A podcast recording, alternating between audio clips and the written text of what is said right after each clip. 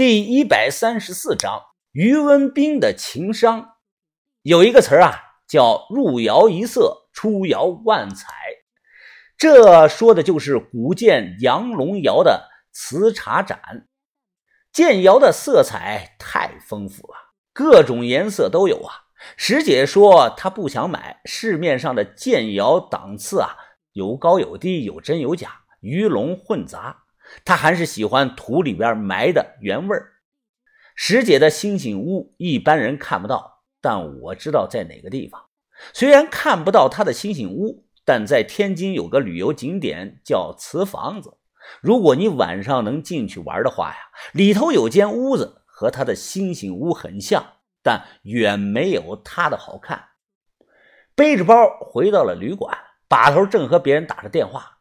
他对我比了个手势，意思是说啊，待会儿说。所以呢，我就放下包去了另一个房间。哎，你俩在干啥呢？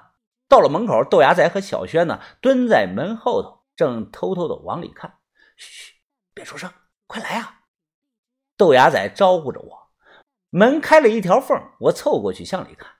屋里是黑咕隆咚的，点了根蜡烛。于哥盘腿坐在一个布团子上，面前还摆着一本书。像是看着什么经书，于哥两手搭在大腿上，闭着眼，脸色平静，一动不动。这是干啥？修佛呀？我小声的问道。小轩抓着我的手，小声的说：“云峰，我刚才在洗衣服，豆芽仔让我快过来看。他说于哥可能圆寂了，不动了。太坏了，这个豆芽仔。”我啪的朝着豆芽仔的头上扇了一巴掌，我说：“你才圆寂了呢！于哥这种状况啊，持续了多久啊？”豆芽仔捂着嘴告诉我：“呃，自打阿春出事以后啊，于哥就这个样子，不出门，一天啊就喝一杯水，连续两天了。怪不得呢！我心里想啊，把头之间说于哥的状态不好，所以啊才让我一个人去。这看起来确实不太好啊！我在门外大声咳嗽了两声。”推门而入，我打开了灯，吹灭了蜡烛。于哥保持着盘腿打坐的姿势，慢慢的睁开了眼。哥，你你干啥呀？这是？我问道。于哥看着我说：“云峰，我感觉自己又有了佛缘了。我打坐了两天，低迷未尽。就在刚刚，我入定了。我看到了我师傅，师傅又为我重新烫了戒疤。这里。”于哥指了指自己光秃秃的头顶，继续的说道：“还有啊，我现在看这个世界都不一样啊。我们这个世界啊是有颜色的，色彩斑斓，五颜六色的。”小轩和豆芽仔都愣住了。“呃，于哥，那你看我是什么颜色的？”我问道。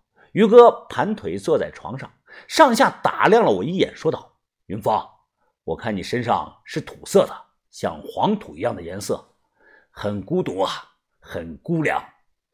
呃，那我俩呢？豆芽仔指了指小轩，问道。于哥扭头看了一眼，芽仔，你是绿色的，浑身都是绿油油的。小轩，你是黑色的，你全身都笼罩着一层黑色。啊，我他妈是绿色的！豆芽仔皱眉，大声的说道：“哎，于哥，哎，你再仔细看一看，我不该是金色的吗？不。”于哥摇头：“你就是绿色的。”我走过去，伸手摸了摸于哥的额头，马上回头说：“啊，哎，小轩，你去，我床底下有一盒药，拿过来。这都超过四十度了。”小轩马上跑了出去。来来来，躺下，于哥。我扶着他躺下，帮他盖上了被子。于哥，呃，你要是真放不下阿春啊，就跟我说，兄弟帮你。别人怎么看你啊，我都不管，我支持你。有烟吗？我抽出一根，放在了于哥嘴上，让他咬住，又给他点上。于哥咬着烟说：“啊，迈不过去，迈不过去这个坎儿啊，兄弟啊，你得帮帮我，我太累了，太累了。”于哥说完话，直接咬着烟睡着了。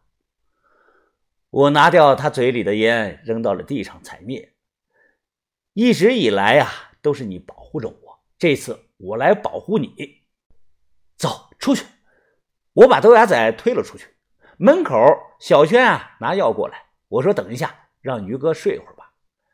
哎，我就知道了。哼！豆芽仔猛地一跺脚，他使劲的拍打自己的胸口。哎，这里于哥是这里受伤了。这种伤看不见摸不着的，叫情伤。弱水三千呀，他是只取阿春这一瓢了。这弄不好，于哥就废了。根据我的经验看呀。豆芽仔摸了摸自己的下巴，眯着眼说道：“哎，只有一个办法啊，能快速的让于哥好起来。”小轩嗤之以鼻的说：“哼，你能有什么好办法呀？说说。”哎，说简单也简单啊！你们看啊，豆芽仔先是鬼鬼祟祟的看了看周围，随后他左手握成了一个圈说：“这个圈啊就是阿春。”然后呢，他右手伸出一根食指，说：“这个呢就是于哥。”豆芽仔把手指放在圈里，来回的捅着，说：“哎，这样就好了啊，百分之百的能治好。”咦，小轩厌恶的说：“你这个人好猥琐呀！”这切，豆芽仔满不在乎的说道：“哎，你懂个什么呀？你男的脑子里想的都是那点事儿。哎，你说是不是啊，云芳？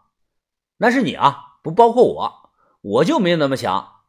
不过啊，豆芽仔的话糙理不糙。”如果真是生米煮成了熟饭，那他和阿春之间的隔阂呢，就会烟消云散。再说了，于哥的个头高，身体好，站在那儿不动都有安全感。卡里也有几十万的存款，就是没有头发了而已。过段时间就长出来了，条件绝对配得上阿春。哎，爱情啊，到底是个什么东西，让人茶饭不思，神魂颠倒。半个小时后。云峰，他真能给我们到这个数？把头比了个四，我又比了个二，说再加这么多，那可真不少啊，很高了，比顺德界侯那次都多呀。如果能成，确实不用再和鬼万里碰头了。这个数，我相信田把头也会同意的。他妈的，有钱人是真有钱呐！把头都忍不住的爆了句粗口。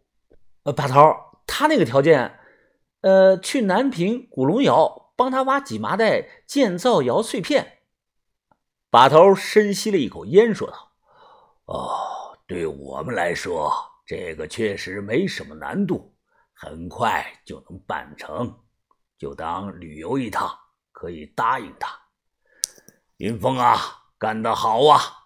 把头重重的拍了拍我的肩膀，夸奖我说：“就算是我去，我都不敢要这么高的价钱呀。”啊啊，应该的。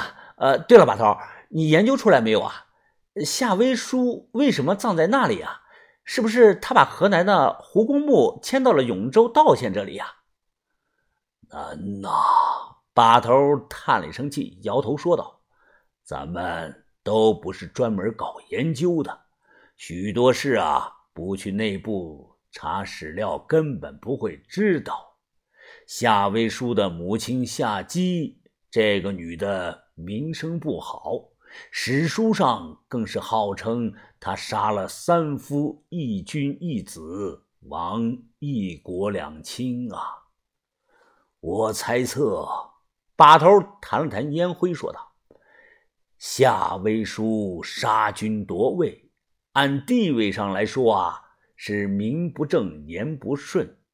他生前如果迁胡公祖坟到九宁山旁，可以借口瞻仰伪满祖先舜帝，以此来落个孝名。”至于头骨上为什么会长毛，自伤蛇死后，那个头骨下落不明，还得研究。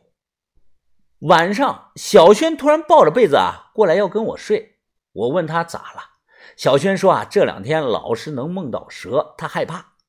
我说那我睡地下，你睡床上吧。他白了我一眼。睡着后啊，后半夜不知道几点，我忽然听到了嘎嘎嘎的鸭子叫声，回声鸭啊被关在笼子里，放在厨房的冰柜上头。我心想啊，鸭子怎么一直叫啊？摸黑走到厨房，我打开了灯，向窗户下看了看。有条大黄狗啊站在旅馆的窗户下，一动不动的望着我。突然这个狗啊向后摆了摆头，这个狗似乎像人在说话。